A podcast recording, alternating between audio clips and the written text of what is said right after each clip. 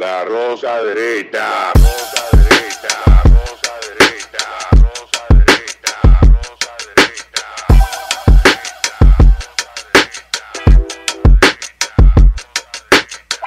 Este programa es sin guion y con un host crucero. Los invitados son celebridades que no están al tanto y debido a su contenido nadie lo debe ver. Esta es la roca derecha. Aquí está la, la derecha y yo simplemente soy la roca. Hoy el, el agujero del tornillo no está. O sea que eso pone creativa a la gente. Un gambán con Ricky, ¿tú te imaginas? No, eh, eh, qué maldita imagen.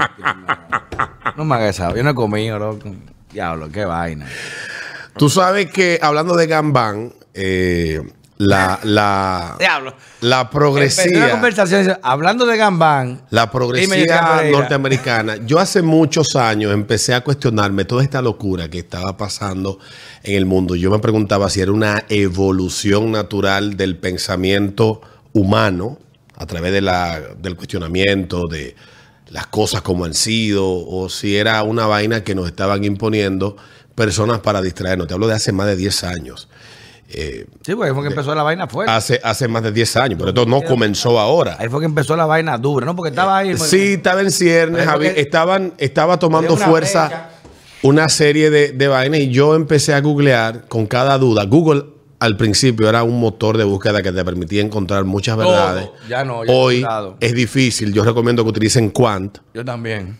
Eh, Quant está menos eh, Ideologizado. ideologizado y las vainas indexadas de una manera mucho más, eh, más fácil de encontrar de diferentes fuentes y no de las fuentes que quieren que tú abreves. Un artículo que no le conviene dice, este artículo no está verificado, ¿está seguro que desea verlo? Sí. Leerlo. A mí que me ponen impo- 30 mil trabas para pedir el maldito artículo, pero tú pones, ser hombre, se puede ser mujer, 10 mil artículos. 10.000 artículos. Certificados, y el, recomendados. y el camino más corto a tu poder cortarte el miembro también aparece fácil. mimito. Entonces, en el, en el caso del gambán, es el que están sufriendo entre ellos, porque no hay cosa que cuando una serpiente empieza a comerse ella misma por la cola. Cuando yo empecé a ver toda esta locura, Ponerse la cola. yo, yo dije, bueno, pero es que yo no creo. Yo en un momento dije, pero pareciera que en el mundo todos somos homosexuales y lo anormal es ser heterosexuales. Es- es Recuerden que normal es aquello que es un patrón que se repite. El patrón de mayor rigurosidad. Pues recuerda que hay, hay, hay tres casualidades de patrón. Y, y te dije el libro de Sanders que, que lo describe brillantemente. Casualidad, cosas que pasan por pura coincidencia. Causalidad, cosas que si tú la haces va a pasar. Y patrón, serie de coincidencias y causalidades que se involucran. O sea que el patrón es promedio. O sea que eso va a pasar. Y eso es estadístico, eso es matemático. De cada 100 personas, y, y suene mal, una quizás o menos de una es trans. Y cuidado, se siente así. Menos, más de cada mil. Bueno, en Estados Casi Unidos, mil. las estadísticas más actuales que están en Wikipedia, que es el, el lugar de conocimiento preferido de los progres, ahí le cito su fuente. Wikipedia dice que de cada 30 mil varones nacidos en Estados Unidos, de cada 30 mil, uno presenta algún tipo de disforia de género. Y estamos adaptando una Eh, realidad. Entonces, mil personas en el caso de las mujeres, una de cada, Menos. de cada 100 mil puede presentar algún tipo de disforia de género. Esas son las estadísticas que revelan los estudios de los últimos 20 años en Estados Unidos y que Wikipedia los recoge. O sea, que habla que el 0.0015% de los varones y el 0.000 no sé cuánto de las hembras puede presentar disforia de género, pero increíblemente, como dice Abigail Cryer, en los Brillante. últimos seis años, se ha, sobre todo del 2017 en adelante, se ha visto cómo se ha aumentado los casos de niñas que deciden eh, o que, Y de o que- pero sobre todo de niñas Por inducción. que, dicen que dicen bueno el caso de que se ha presentado en Estados Unidos de 4 mil el aumento en 4 mil por ciento según las estadísticas que ella pudo identificar. Y, cómo casualidad, Abigail Cryer cómo Abigail Cryer llegó a eso bueno igual que yo ella empezó a recibir correos de un grupo de padres y ella se acercó a alguien para que investigara esto que le estaban diciendo. No, Miren, la escuela de mi hija, le están hablando de esto, etcétera. ser, mi hija tiene tantos años y está pasando esta situación y yo estoy confrontando este problema. Y recibió más de 100 correos de padres diferentes. Ella ¿Qué escribía, está pasando? ella escribía para el Wall Street Journal y ella no encontró nadie que se interesara hacer una investigación seria. Ella decidió por su propia cuenta llevar a cabo esta investigación y lo que encontró de verdad es pavoroso. En el libro de, de Abigail Cryer, lo pueden buscar, ahora- les digo el título ahora, que es casi prohibido hablar de ese libro, porque todo lo que contradiga la narrativa impuesta se ha convertido en mala palabra en estos días y lo hemos visto en el caso de lo que pasó en la premiación de los Oscars. Es la manifestación, creo, más elocuente de la locura que estamos viviendo Lo dijo justamente con todo, con todo esto, cuando un chiste que hace un comediante que En, un, tiene escena- no, en en un escenario, en un escenario de entretenimiento. No es que estamos tú y yo aquí, hey Alberto, ¿qué tú estás? Mira, come mierda. No es que estamos tú y yo hablando de que trago. En un escenario que está preguionado. Y que- hay una producción y que, y, y- y que eso está eh, eh, establecido. Y tú vas. Y que el tigre, no solamente el caso de Chris Rock, que fue, si no me equivoco, uno de los primeros negros en conducir en varias ocasiones los premios de la academia, Brillante, considerado uno de los mejores conductores que ha tenido De los mejores el premio, el premio de la, de, el premio. Oscar. Este tigre va a presentar premio a mejor documental y lee de un teleprompter un chiste que no escribió él, eh, eh, ese dato, ¿le, le de dónde? de un teleprompter. O sea que estaba preguionado. Él lo ensayó en el ensayo. Ok, Estaba ya. leyendo hoy en el. New York Post que el chiste estaba. Preguionado. Y se- en, en el ensayo, el chiste, lo que estaban ahí, el chiste estaba porque se sabía dónde iba a estar sentada Will Smith y la esposa. Lo que eh, Chris Rock no sabía era que la mujer de Will Smith, el hombre de la relación, no te- Tiene ella la padecía, pade- padecía de la cartera de ella, la Bueno, que tiene ahí. Eh, él hace el chiste, Will se, Se ríe, ríe, él se ríe. ella lo mira, Ella lo mira y hay un meme que dice, eh, Tupac le habría disparado. Y el tipo, ah, mira, Un meme, porque dicen eso mucho, que ella cuando estaba con Tupac, era, uh, Eh, sí, era otro flow, miraba, la va- no sí, exactamente. Y este te diste como miela. Y el tipo va, se rió y fue a hacer esto. entonces cuando Will Smith le da el bofetón, algunos dicen que eso fue eh, planificado, hay otros Oye, que que yo no no. me creo esa vaina, Alberto. Eh, a mí me cuesta, pero yo creo que lo que para le da otro matiz... Hay un guion y hay una producción. Tú no subes escenario lo loco. Hay una seguridad ahí que te para. Él subió así. No, Y pero él yo- estaba en primera fila en una mesa junto con Lupita Ñongo, Ah. que es la que está al lado de él, no la esposa. Y cuando se da esta, esta, este- esta escena, bueno, pues todo el mundo se queda pasmado. Algunos dicen que era planificado porque hasta ese momento los Oscars estaban teniendo en el tracking El peor de la 9.4 historia. 9.4 millones de televidentes en ese momento y disparó a 17, 17.6. Entonces, en el caso, en el caso de, de- de- de esa galleta, ha sido la reacción que ha tenido, que ha habido, porque ha sido encontrado. O sea, tú te has dado cuenta cómo. Y de- justamente gana mejor o sea, no, no, no. Y el discurso que él da. eh, eh, Emotivo. eh, es emotivo. Y él dice que lo que el amor te hace cometer locuras. Entonces, yo creo que el argumento de Will Smith es muy válido. una locura. El argumento de Will Smith es muy válido cuando también un hombre que pueda terminar con la vida de un hijo, con la vida de la esposa, puede argumentar, el amor me hizo cometer esa locura. Son esos tigres Pero los a él que... se la acepta y se la aplaude. Claro, Porque. Porque en Estados Unidos se creó o se ha creado la idea de que la élite que está en Hollywood, la élite del espectáculo, es perfecta.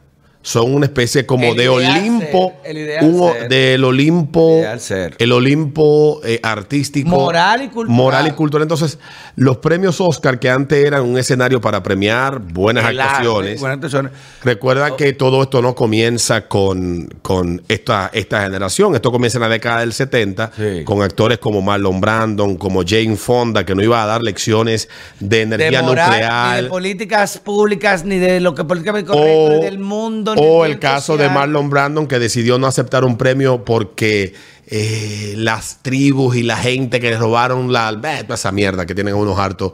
O sea, es básicamente un escenario para es- Mano, luego que hacer una una, eh, exhibición de virtuosismo moral. Pero en la década de los 70, en la década de los 80 y todavía hasta mediados de los 90, había como un balance ideológico dentro de Hollywood. Sí. A partir de la segunda mitad de los 90, pues definitivamente toda la, toda, toda la, la- la élite artística y actoral de Estados Unidos, pues está muy alineada con las ideas y con todos los preceptos recordemos que, que, está en Los Ángeles. El- una de las cunas California. La cuna del progresismo occidental, Los Ángeles, Nueva York. Y recordemos que esa convención, yo llamo convención demócrata, fue la plataforma de mayor arraigo y vinculación contra Trump. Es eh, que fueron los peores ratings de la historia, año 2020.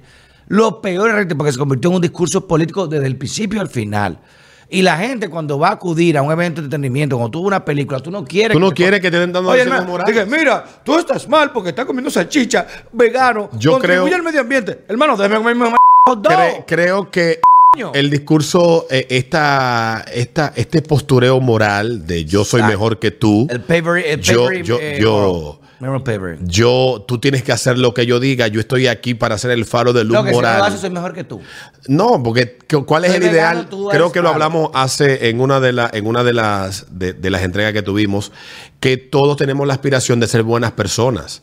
Y cuando tú tienes un ídolo y el ídolo te marca un camino, es como el pastor en la iglesia. Por el aquí. pastor te, te- te predica el, el- el evangelio y también exhibe un comportamiento que a través de lo que te dice y de lo que hace, tú tratas de imitar porque la promesa es la salvación de tu alma. Ser buena persona, cumplir con el, pa- el plan de Dios.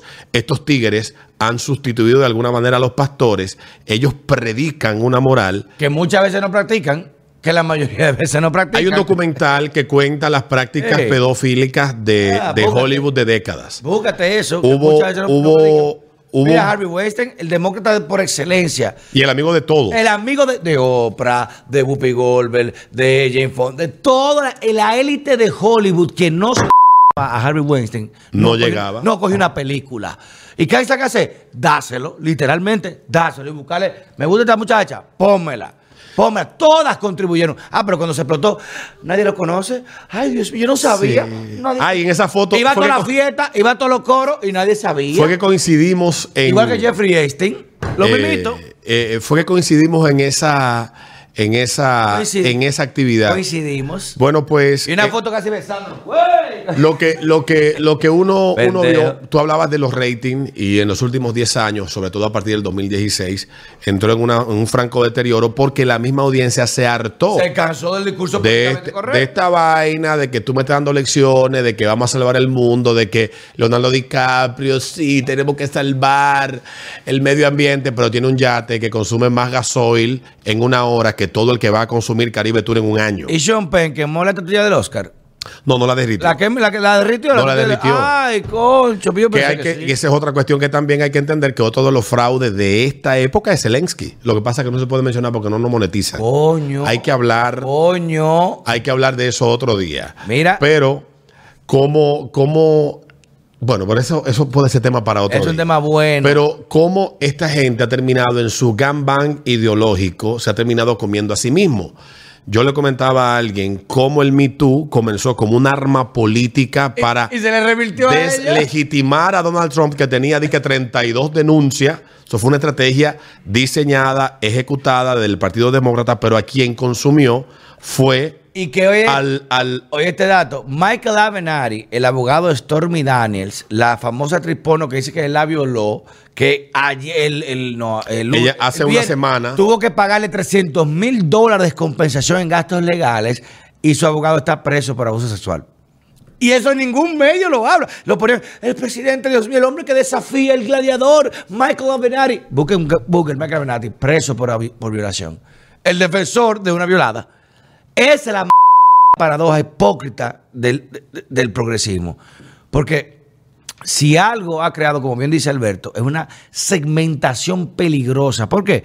Porque ante ellos mismos están matando. Ya no hay feminismo, ahora hay afrofeminismo y hay afrolesbiofeminismo, porque las afrolesbianas dicen que los derechos de las mujeres blancas, Blancas no son, no son lo iguales que la de ellas ella. y que los derechos de las mujeres negras heterosexuales no son iguales que la de ellas. Llegará un momento que habrá una vaina que no cabrá, coño, en ninguna maldita oración. Porque no hay forma de tú segmentar cada autopercepción individual de una persona. Eso es una locura. Antes había hombres y mujeres.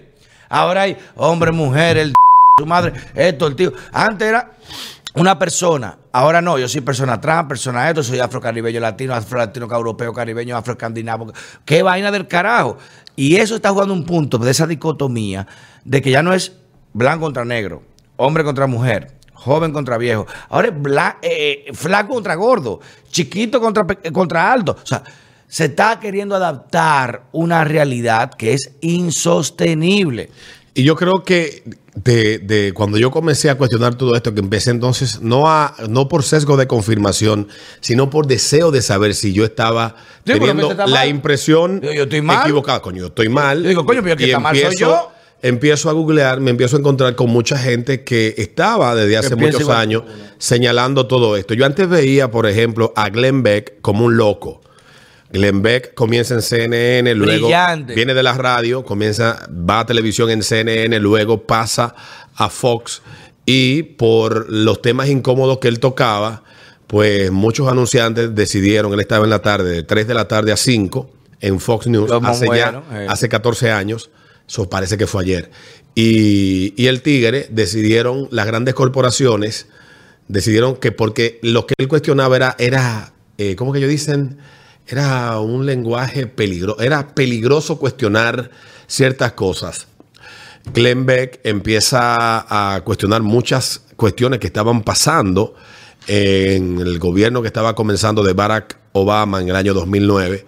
Una de ellas fue la propuesta de un seguro eh, universal pagado por todos en Estados. Unidos, el Obamacare fue parte de lo que él más tiempo le dedicó. Empresas como Clorox, como Sí. PepsiCo, etcétera, empezaron a su publicidad decir, mira, en el, en el espacio de ese tigre no me pasa No, mi no publicidad. pasa publicidad. Entonces, del- de, los años recientes fue uno de los que tuvo que dejar la televisión porque harto ya de, de, mira fulano no toque tal tema, mira fulano no haga tal vaina, mira fulano no haga tal cosa.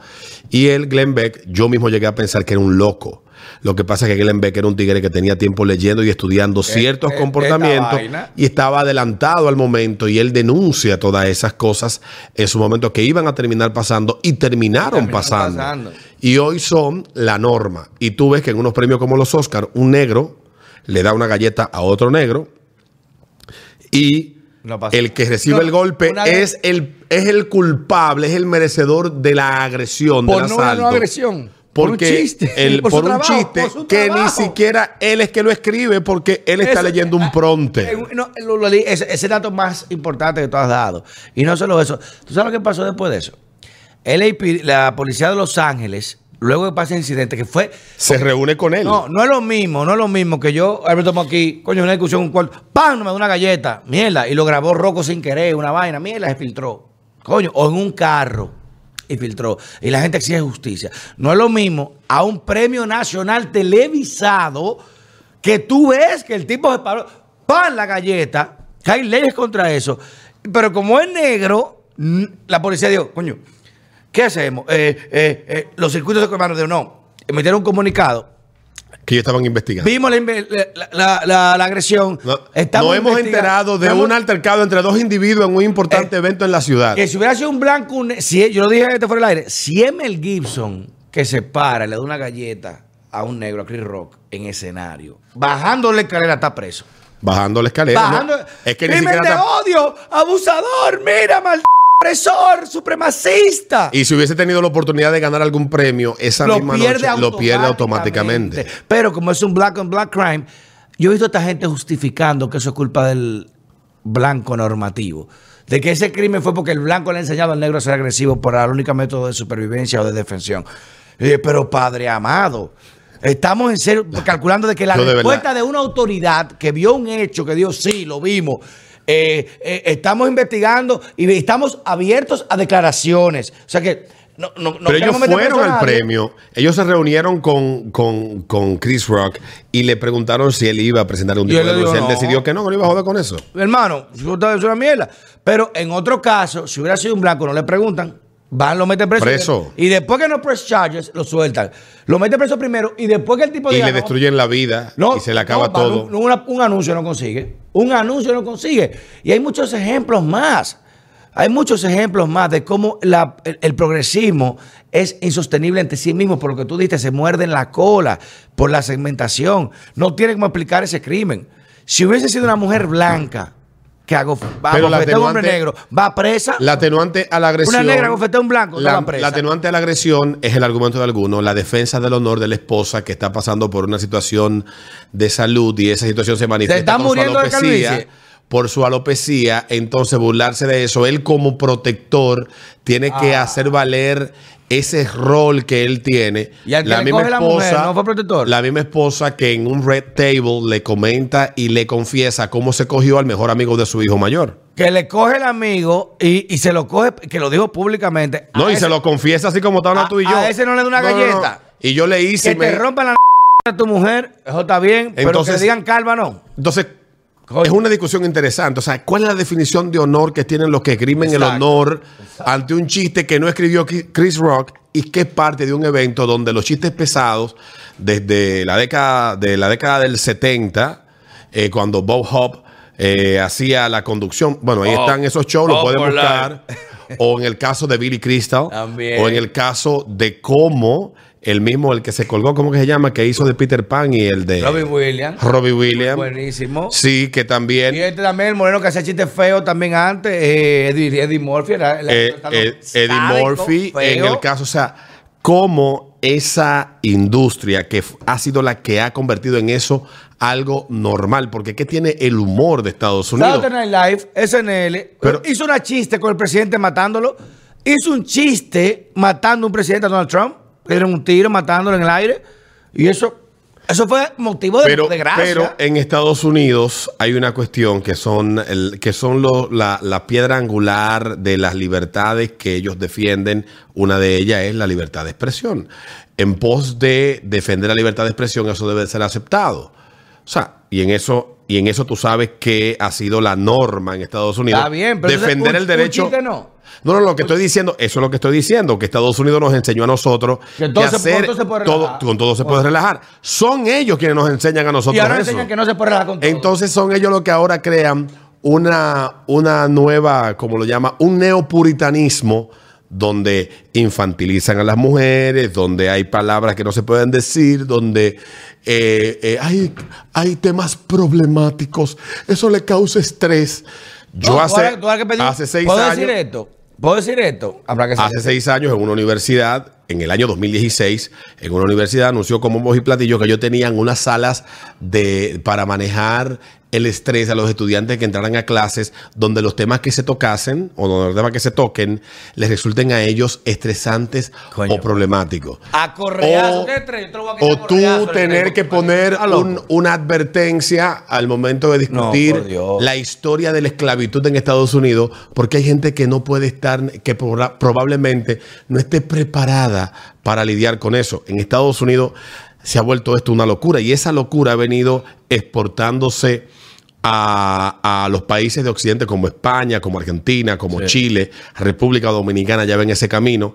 Y eso lleva a que las personas entiendan que hay cuestiones que no se pueden discutir o que hay cosas que no se pueden decir. Señores, la gente rasgándose la vestidura porque yo dije la semana pasada en una de las entregas que Obama no era blanco. Es que eso no lo digo yo. Hay un libro escrito de esa vaina que no, Ah, ni siquiera soy yo que lo afirmo, que un tigre hizo un estudio de años analizando el comportamiento en el gobierno Y de Barack lo- Obama, de las políticas que él promovió como presidente de Estados Unidos sus políticas, sus ideas, los valores que él defendió, que no fueron en beneficio de los negros en Estados Al Unidos. revés, creó terribles. división y perjudicó. Entonces, hay gente que prefiere quedarse con el mojón que tienen en el cerebro que buscando de, decir de verdad. Pero ¿por qué te estás diciendo eso? Hubo un hijo que me escribió a mí.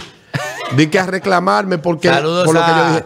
Yo, cuando un ser humano es capaz de, de- de verte a ti y decir algo, ese es el tipo de comportamiento que estamos construyendo hoy en día. Eso es. Donde la intolerancia al pensamiento disidente se tiene que manifestar de todas las formas posibles y la forma más admisible es destruir toda forma que esa persona tenga de sustento, de poder ser escuchado, cancelarte. de, de todo eso. Esa tipa me escribe a mí, primero empieza haciendo un análisis sociológico de mi discurso. Dice, tú siempre buscas avasallar a todo el mundo con las m que tú dices. Y después dice, tú lo que eres un m acomplejado. Entonces, si tú eres tan correcta, porque tú me insultas?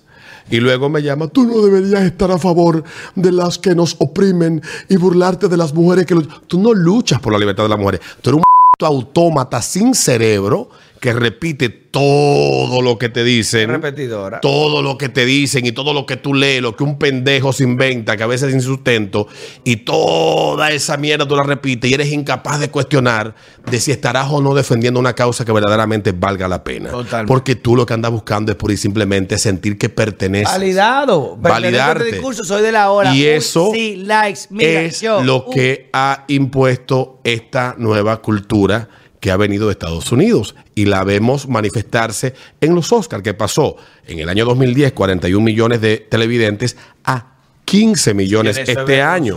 ¿eh? ¿Y por qué pasa eso?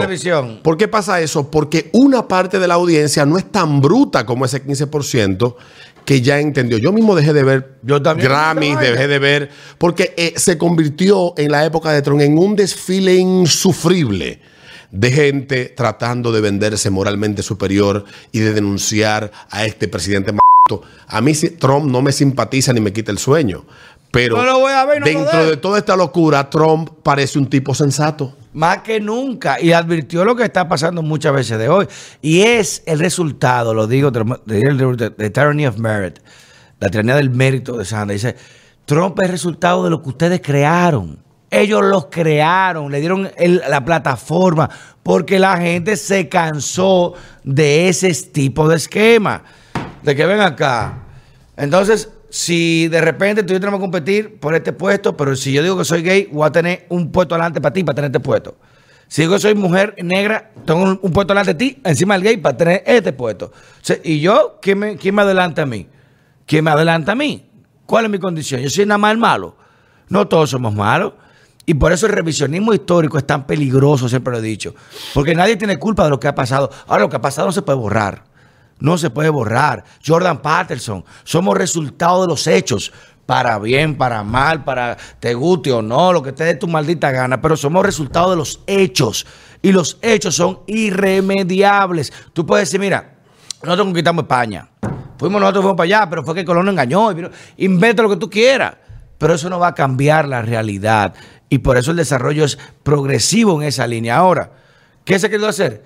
Que el progresismo indique el desarrollo, en vez de desarrollo el progresismo. Y eso es lo peligroso. Y tú sabes, tú sabes cuál es el problema. Que tú eres progresista hay, si tú apoyas una idea. hay, No porque tú adoptas una cultura. hay una tendencia de, ya lo hemos visto en otras ocasiones, que el solo hecho de cuestionar lo que alguna autoridad dice te convierte automáticamente en, ah, en, en un objetivo a destruir. Excluido, hay un, excluido hay un pana eh, de España que yo sigo mucho, que él hace un noticiero que se llama Los Minutos del Odio. Ah, yo lo he visto, está muy bueno. El tipo es buenísimo, él hace ese noticiero, pero ¿por qué él lo bautizó Los Minutos del Odio? Bueno, en el libro 1984, que es una novela distópica de George. Orwell, que, que la publicó en el año 48, 49, si no me equivoco, Todos somos iguales. del siglo pasado. Pero algunos son más iguales que otros. El tigre dice, es en la, en la rebelión de la granja. Granja, sí. El, el tigre dice eh, en, una, en una de las partes de, de la novela, habla de la telepantalla, que son estos aparatos que están en las casas de todo el mundo, que te vigilan y te emiten un mensaje y cuando llegan los dos minutos del odio se le emite una serie de mensajes a la, a la población y durante esos dos minutos la población tiene el chance de hacer catarsis, de gritar todas las cosas. eh. Y eso pasa todos los días y es lo que estamos viendo hoy Full. en las redes sociales, en la caja de comentarios de Instagram o en la caja de comentarios de YouTube, cuando tú ves que una imbécil es capaz de salir a buscar tu número de teléfono, yo porque no me voy a poner a joder con ella para agarrar y mandarle una notificación con un abogado. Pero yo, de- después de lo que pasó... con esos casos. Después de lo que pasó en diciembre, ya esa es mi determinación. Porque hay personas que de verdad sienten frustración porque tú rompas con la botella que ellos le han metido y tú estés invitando al otro a que piense. Porque Pero yo qué cuando. bueno que tú le das cuando tanta, tanta reacción. cuando- Cuando, gastar un minuto, llamar, gastar dinero, no, porque me recursos, escribió, internet. me escribió un- el texto. El texto. Lo, O sea, tú vives su cabeza de gratis, viendo sin pagar renta. Entonces, esa imbécil no se preocupa por preguntarse una cuestión elemental en conocimiento. Alberto tendrás razón. ¿Qué tan cierto es lo Déjame, que yo de- creo? déjame desconfigurarlo. Déjame desconfigurar o descomponer. Mentira, mira este artículo. otro- Exacto. Esa es, la, Es eh, esa, leer. esa es la, la- la cuestión elemental del pensamiento crítico. que en sociedades como la que estamos viviendo hoy están mal visto. Porque el que se atreve a cuestionar, No, no, cuestionar. el que se atreve a cuestionar automáticamente se convierte en un, en un hemorroide en las nalgas y tú, ah, no, es pegarle una vela, destruye la vida.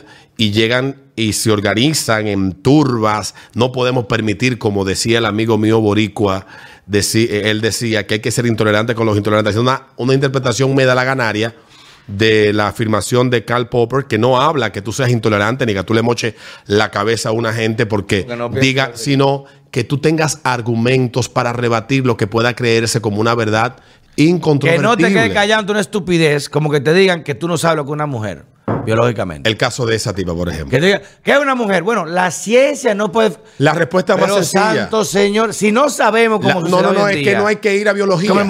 ¿Tú Cerremos esta maldita vaina, vamos La a para la respuesta- calle, suelta todo el La respuesta más sencilla de que es una mujer. Tu madre la que te parió. Ya, Más nada. hijo de tu maldita madre, perdóname.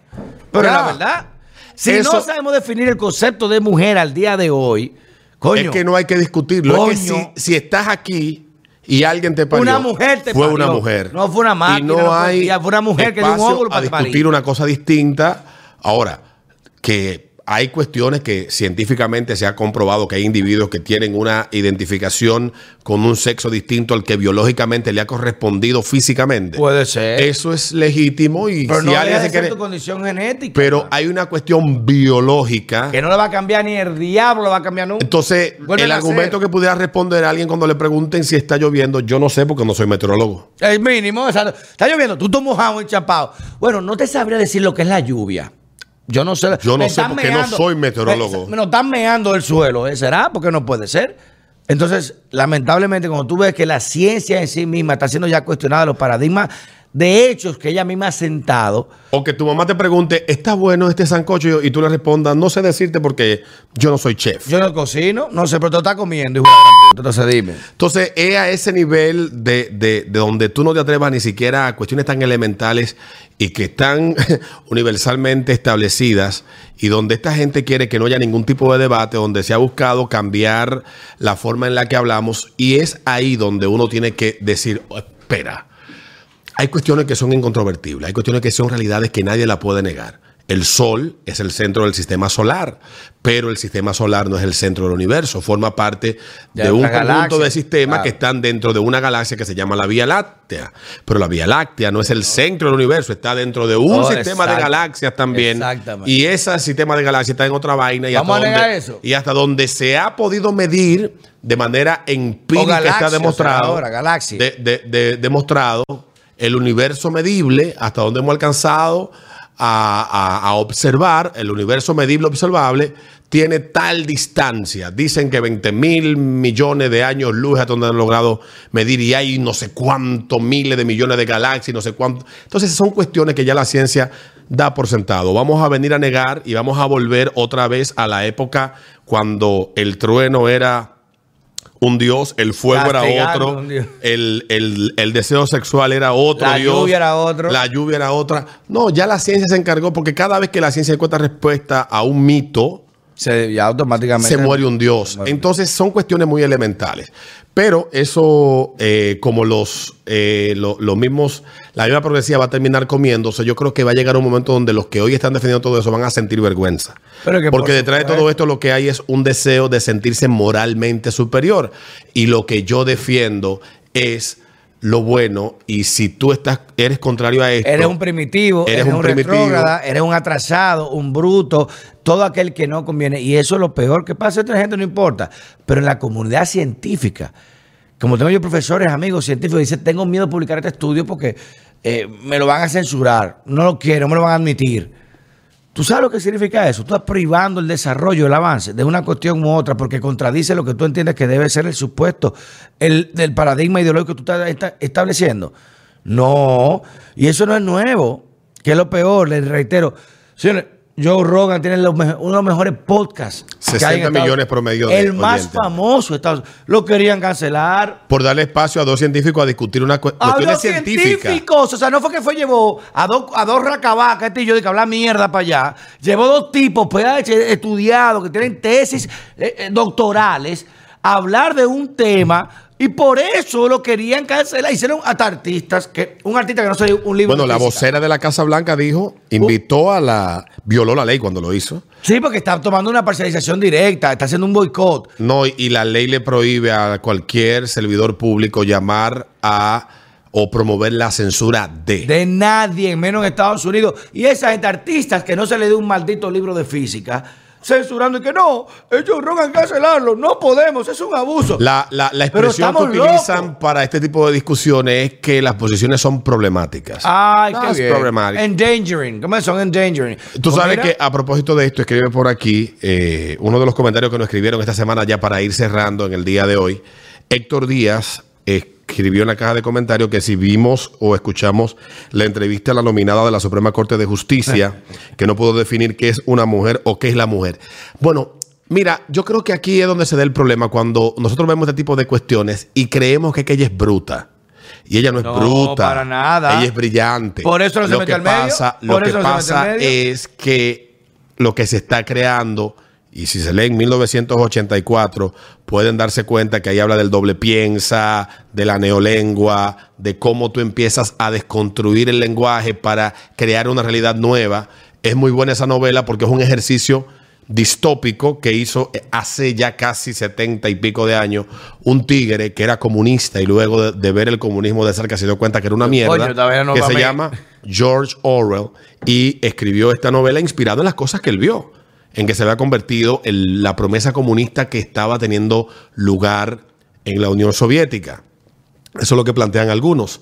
Y entonces esta tipa llega a esta entrevista y no llega de manera fortuita. No. Hay una, hay un, hay una organización que obligó, que se reunió con los principales candidatos a, eh, a los precandidatos a la presidencia del Partido Demócrata en el 2019 y los hizo firmar eh, Demand Justice, se llama esa organización, los hizo firmar un acuerdo de que la próxima persona que iba a ser nominada, en caso de ellos ser, llegar a la presidencia, en Estados Unidos debía de ser una mujer negra y progresista.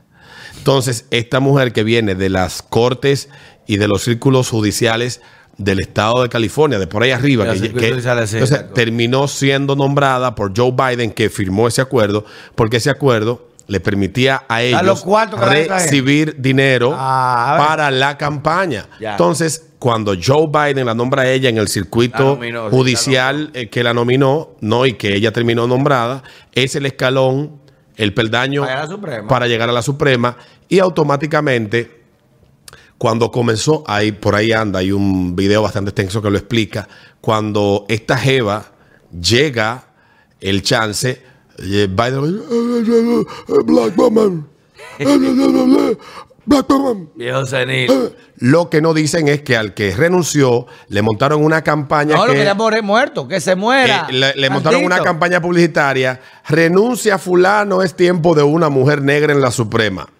Están ahí los videos. No es teoría conspirativa. Financiado por este mismo grupo que se llama Demand Justice. Oigan eso. Entonces, esa tipa lo que está ahí es simplemente cumpliendo un proceso y probablemente termine siendo seleccionada Appointed, claro. jueza de la Suprema porque lo que está buscando un sector o un segmento de la política en Estados Unidos es desmantelar todo lo que tradicionalmente ha sido ese país para refundarlo y los americanos quieren esa locura llevársela a las otras personas. Y por eso en otros países no funciona. ¿Por qué en, otro, en Arabia Saudita no funciona esa vaina? En Rusia, en China. ¿Por qué no, lle- no llevan eso para allá? ¿Jodan con esa vaina ya?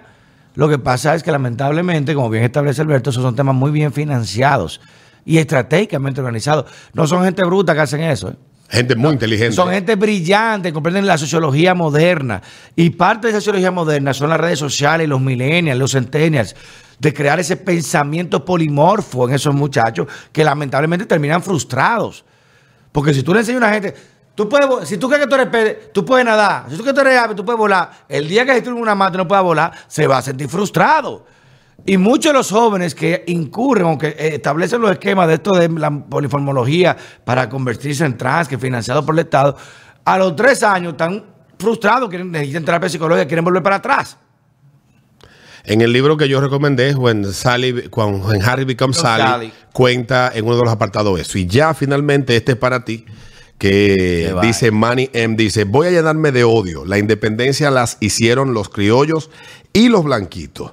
Los que querían seguir siendo súbditos o ciudadanos españoles eran los mulatos y los negros. Pero yo, eso lo reiteré yo cuando Duarte, que era un niño privilegiado, millonario, su familia tenían de las mejores sastrerías aquí, del tema de, de industria textil, de la tela, mejores, porque Duarte era catalán, Duarte era español.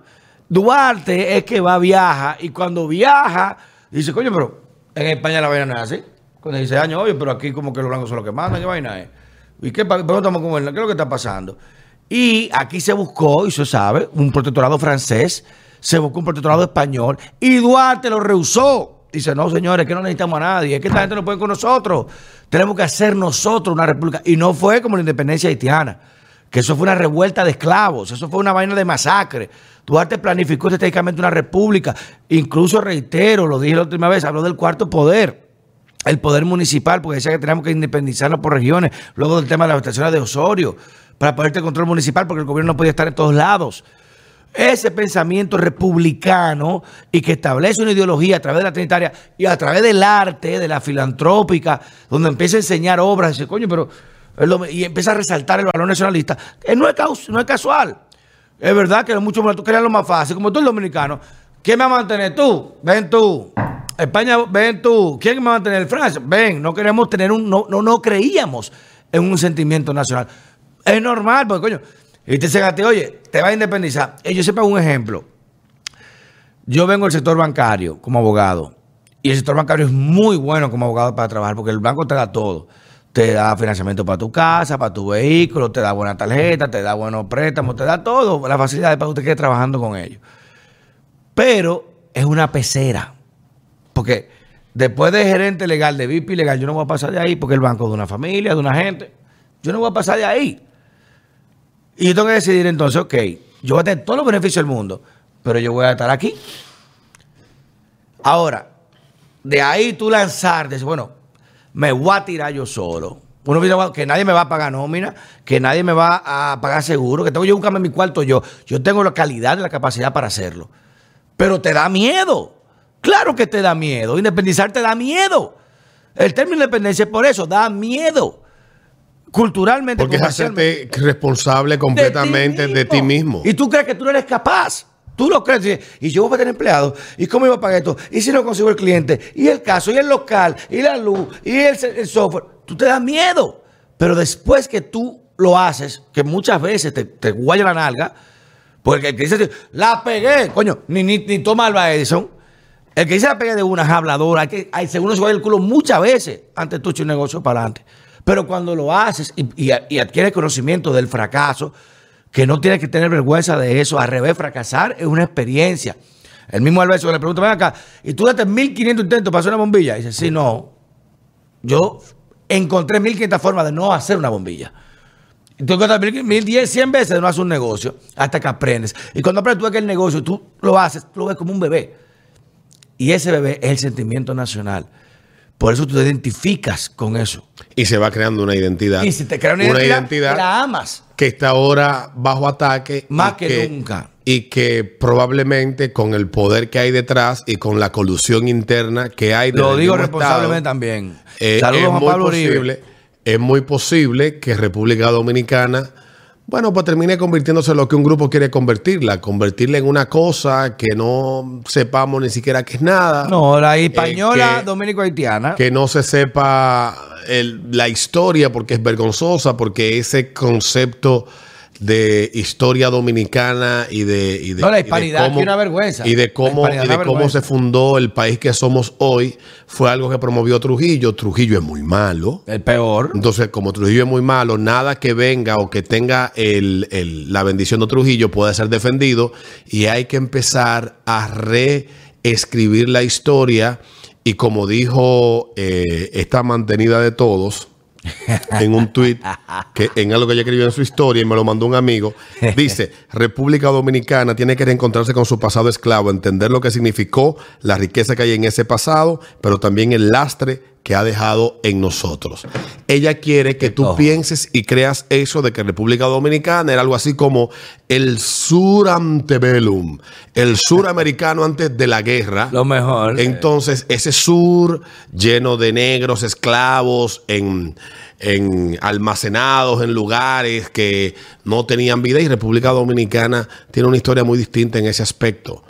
Como todo, como todo en esa época, había un tema que venía discutiéndose y reparándose, pero creo que fue de los países de Latinoamérica que tuvo menos conflicto en la integración de los grupos étnicos que Y es- poblaban geográficamente y esa eso lo zona. explica Jean Pismar brillantemente eh, cuando establece la historia de la española. Dice, a diferencia de Haití, donde el odio racial persiste hoy en día por un tema generacional del Petit Blanc, la Grand Blacks, del odio que tenían entre mulatos y negros y blancos, en República Dominicana, paradójicamente, oigan, Haití, por ser más rico que nosotros, tuvo más racismo porque había más división de clases. Nosotros, al ser más pobres con la España boba, el criollo español desarrolló lo que se llama, lo que se llama la cachaza en los pies, que es un hongo, porque no tenía calzado y tenía que elaborar la tierra igual con el, el dominicano. Y tenían que sentarse en la mesa a comer lo que hay junto con las dos familias. Y eso provocó, como tú bien explicas, una integración racial y sociológicamente manifiesta. Porque eh, cuando tú eres pobre, los dos somos pobres, no importa raza, comemos la misma mierda. Y hay que sentarse en la mesa y hay que trabajar los dos porque tú no vas a trabajar para mí, hay que comer lo que haya, no hay más nada. Y ese concepto, paradójicamente, desarrolló esa vinculación. Por eso en República Dominicana nunca hubo en el español la palabra amo, como en otros países. No hubo la palabra papá.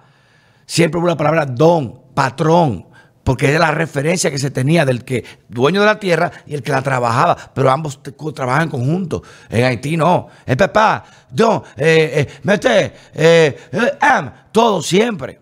Incluso hasta el día de hoy los restavex, hay niños esclavos en Haití, eso no se habla. Que lo adoptan los ricos, que la mayoría de ricos están aquí. Busquen todos los carros con placa haitiana que usted está viendo. G-Wagon, Land Cruiser, eh, el Range. Yo vi una Toda esa Audi jipetota, A8. Váyase a Blue Mall a las 2 de la tarde. Váyase, tú veas, cierran tienda comprando 200 mil dólares, 300 mil dólares. Porque con todo lo que roban a ese pueblo, esa élite maldita, y lo digo en referencia a sus autoridades que se han combinado para suprimir a ese pueblo total miseria, a importarle un coño porque no se sienten haitianos. El haitiano no se siente haitiano, no hay sentimiento identitario porque no hubo un sentimiento de independencia revolucionaria ni republicana. Fue una revuelta de esclavos, donde los negros fueron donde los mulatos, que eran hijos de blanco con negro. Dijeron, coño, hermano, ayúdame, que somos hermanos. Ayúdame. Y quise los mulatos, fueron de los blancos. Mira, estos hijos de negros se quieren liberar, mátenlo. Y eso creó una ruptura que hasta el día de hoy en ese país nunca se va a superar. Yo creo que ya finalmente lo que tenemos que entender nosotros es que aunque suene a teoría conspirativa y aunque parezca que esto a, lo- a las vainas, a la locura que yo veía la- de Glenn Beck hace 14 años Maldito loco. Maldito loco. Míralo ahora. No, no, no dejen, no renuncien a cuestionarlo todo, no renuncien. A, a pensar de forma crítica y traten de ver o de tratar de ver lo que el lente no está, está dejando fuera, porque ahí es donde verdaderamente está la información.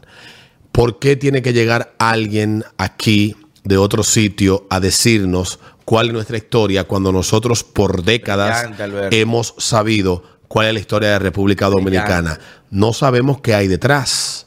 Lo que tenemos que averiguar, averiguar es qué hay detrás para poder entender y a quién beneficia. Tenlo por seguro que no es para beneficiarnos a nosotros. Ni loco. Bueno, pues nos vemos en la próxima ¡Qué entrega de- rosca más derecha! Nos vemos luego. La rosa derecha, rosa derecha,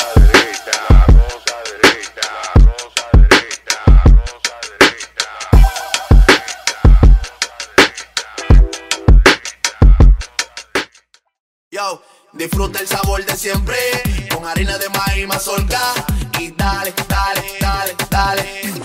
La vuelta al plato. Cocina arepa, también empanada. Juega con tus hijos, ríe con tus panas. Disfruta en familia, una cocinada. Tu mesa la silla nunca tan contada. Disfruta el sabor de siempre con harina de maíz mazorca y dale, dale, dale, dale. La vuelta al plato, siempre felices, siempre contento. Dale la vuelta a todo momento. Cocina algo rico, algún invento. Este es tu día, yo lo presiento. Tu harina de maíz mazorca de siempre, ahora con nueva imagen.